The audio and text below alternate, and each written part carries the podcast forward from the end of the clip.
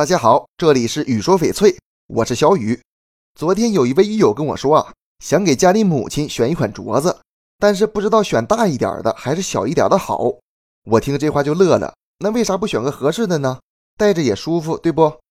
但是有的朋友买玉件是送人的，尤其是镯子，它是对圈口的，因为人不是一成不变的，也会变胖变瘦啊。但是镯子的圈口是固定的。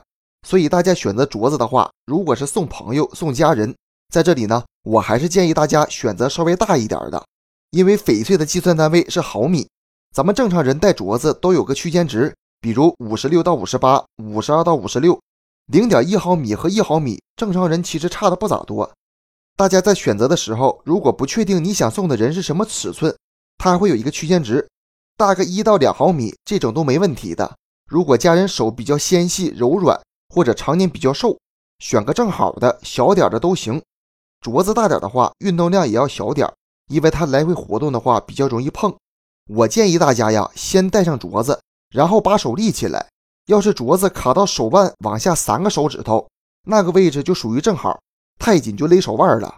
如果方便的话，就带家人去试镯子；不方便或者在网上买，大一个号为准，俩号也没事儿。这期节目就给大家讲到这里了。如果你也喜欢翡翠，记得订阅关注我，私信交流。咱们下一期再见。